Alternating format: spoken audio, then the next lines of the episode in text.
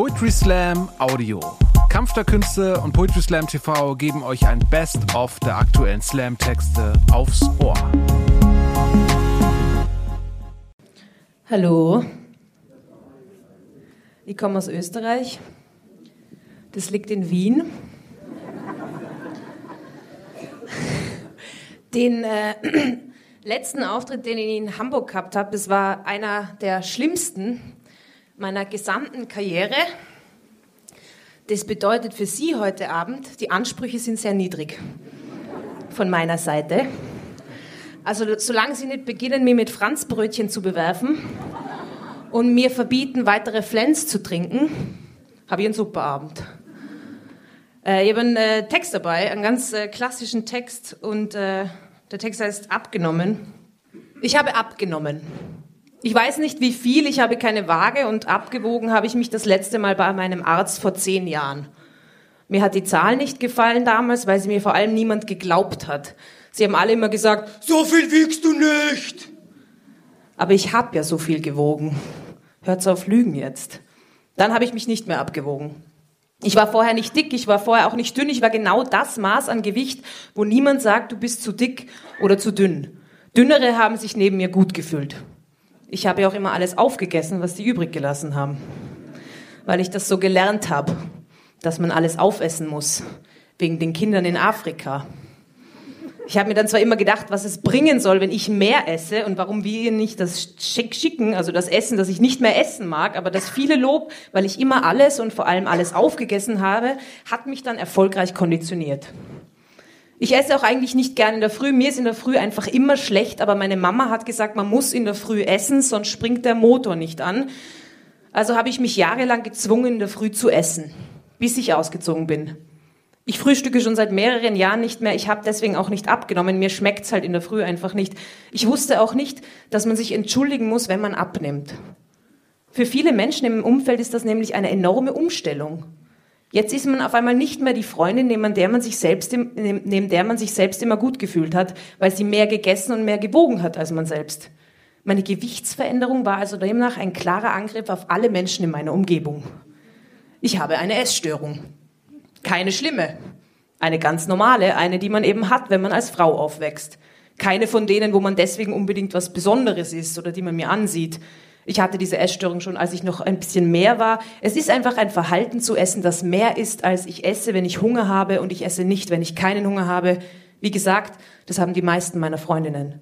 Viele von ihnen waren auch magersüchtig. Das ist nichts, das ist auch nichts Besonderes. Das ist eben so, wenn man mit Victoria's Secret und Germany's Next Topmodel aufwächst. Die Freundinnen, die alle immer sehr dünn waren und immer noch dünner sind als ich, meine Jugendfreundinnen, die sagen jetzt, ich habe Magersucht. Und sie schauen immer, wie viel ich esse, obwohl die anderen Freunde, die andere Freundin von uns genauso wenig oder viel isst wie ich. Aber das halt seit Jahren. Das ist eben nicht Theresa. Theresa isst doch eigentlich mehr. Manchmal glaube ich, sie haben sich deswegen mit mir angefreundet, weil ich mehr gegessen habe als sie. Als hätte es sie entspannt und ihnen geholfen, mit ihrer Essstörung umgehen zu können. Ich habe also abgenommen und ich schaue jetzt besser aus als vorher. Ich darf aber eigentlich nicht mehr hübscher werden. Das ist schlecht für die Karriere. Und dass ich hübscher bin, weil ich abgenommen habe, darf ich eigentlich auch nicht sagen, aber es stimmt halt. Ich bekomme jetzt nicht mehr Fickis ab als vorher. Ich habe immer schon alle Fickis abbekommen, die ich wollte. Jetzt fick ich aber nicht mehr. Bin da einfach rausgewachsen.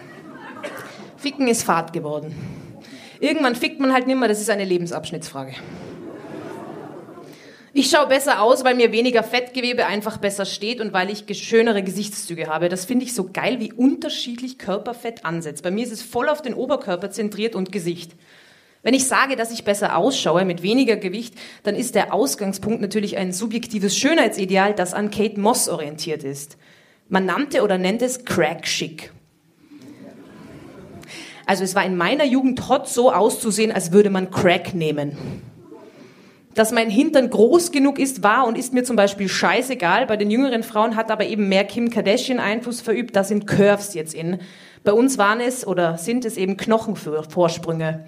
Als wäre es wichtig zu beweisen, dass man Knochen hat.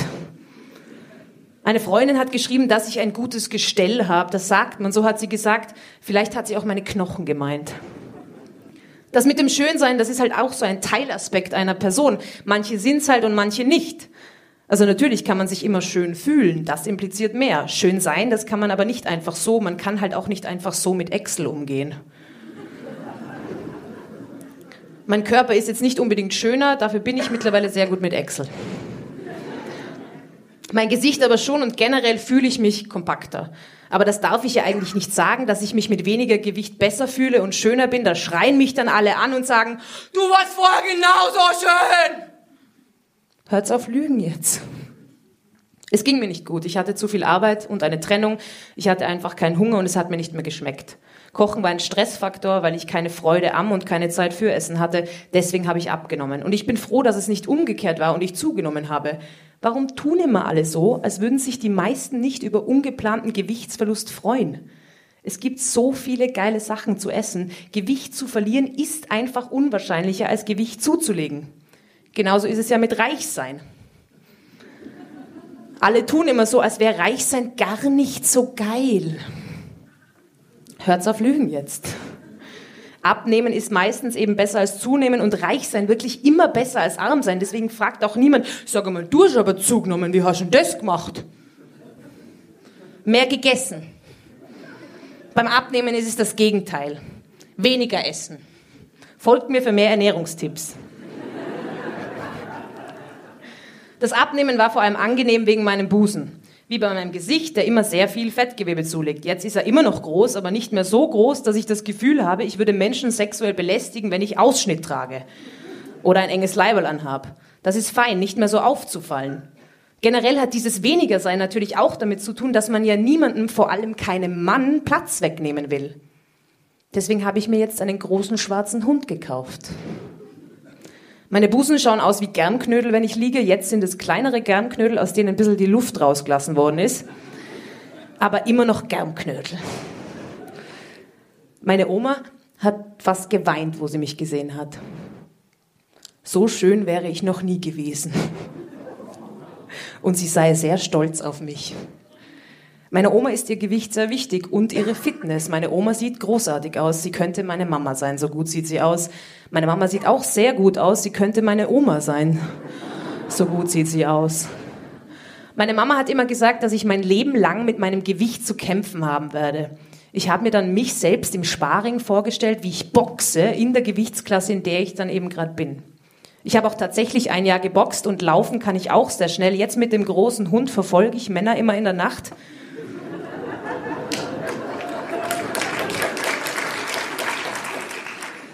die kriegen dann immer an Stress. Vielleicht auch wegen der Glock. Beim Sitzen tut mir jetzt schneller mein Hintern weh. Ich brauche dann immer einen Polster, aber für die Hämorrhoiden ist das eh besser, glaube ich, der Polster. Aber nicht diesen Donut. Die sind, glaube ich, sehr schlecht. Die reißen den Hintern so auseinander, dass da, glaube ich, noch mehr Gewebeprobleme entstehen. Meine Mama hat mir dann diese Hadenser-Salbe gegeben, weil mein Hintern so gejuckt hat. Das ist wie ein Pfefferminz im Popo. Erfrischend. Habe mich dann endlich wie eine richtige Frau gefühlt. Ich bin wie alle anderen Frauen. Gott sei Dank. Lange hatte ich das Gefühl, in einer reinen Frauengruppe bin ich das Arschloch. Also der Mann. Aber seitdem ich weiß, dass meine Freundinnen bei der Therapie auch immer Angst haben, zu lange zu reden und dass genau deswegen die Uhr im Therapieraum meistens so aufgehängt ist, dass man sie als Patientin nicht sehen kann. Seitdem weiß ich, ich bin wie alle anderen Frauen. Ich will nicht weiter abnehmen, mein Körper soll einfach so bleiben, wie er ist, damit es endlich nicht dauernd um meinen Körper geht. Ich will einfach nur gleich bleiben. Wie bleibt man gleich? Es gibt immer Tipps, wie man ab oder auch zunimmt, aber wo sind die Tipps, die einem sagen, so bleiben Sie genau gleich?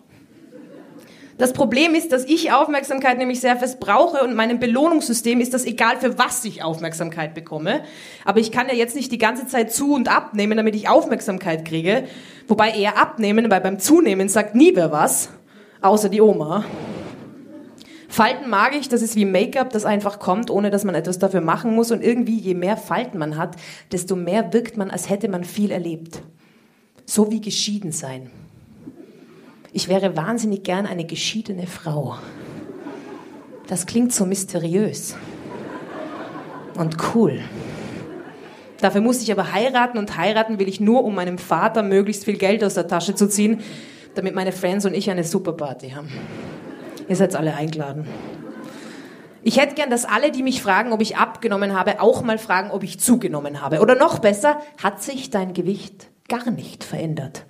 Oder auch würde ich gern mal hören, ich kann dein Gewicht gar nicht beurteilen. Darf ich dich mal abwiegen, damit ich mir das notieren kann?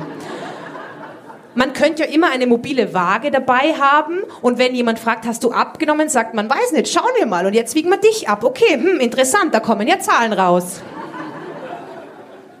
Oder man hat einfach immer ein Schild von hängen, wo das aktuelle Gewicht steht. Da würde sich dann die Frage erübrigen, wenn sich die Leute das immer notieren würden. Aber da werden sie dann wieder schleißig. Ja, ja. Man weiß ja auch nicht, hat sich Fett und oder Muskelanteil vergrößert bzw. verkleinert. Da müsste man den Körperfettmessung mit reinnehmen und auch die Knochendichte. Dann natürlich auch noch, um welche Uhrzeit man sich abgewogen hat. Generell einfach ein bisschen mehr Recherchearbeit hineinstecken in das Gewicht eurer geliebten Menschen. Das würde ich mir wünschen. Die Frage ist doch, interessiert sich ein Mensch wirklich für dich, wenn er sich nicht für dein Gewicht interessiert? Eine andere Freundin von mir, die hat jetzt gerade im gleichen Zeitraum wie ich genau das Gegenteil gemacht, also zugenommen. Das tut nichts zur Sache, aber irgendwie fühlt es sich an, als hätte ich ihr etwas von meinem Gewicht gegeben. Und vielleicht gibt sie mir es ja wieder zurück, wie ein Tauschhandel. So wie man es mit Geld unter Freundinnen machen sollte. Wenn die eine mehr hat, zahlt sie auch mehr. Und wenn es sich umdreht, dann halt die andere. Es muss sich auch nie umdrehen, wenn man reiche Eltern hat zum Beispiel. Diese Freundin hat vor Jahren zu mir mal gesagt über eine Bekannte, weißt du, Theresa, wenn dir ein bisschen mehr wiegen würde, würde es ihr besser gehen. Sie hat damit nicht das Gewicht im Speziellen gemeint, sondern den Modus, perfekt zu sein und sein zu müssen. Wenn man einen Makel hat, der das Perfektsein in der gesellschaftlichen Normen, in denen wir leben, unmöglich macht, dann stresst es einen auch wegen dem anderen Scheiß nicht so, weil man eh schon nicht perfekt ist. Das finde ich gut. Also, wer will mich abwiegen? Vielen Dank.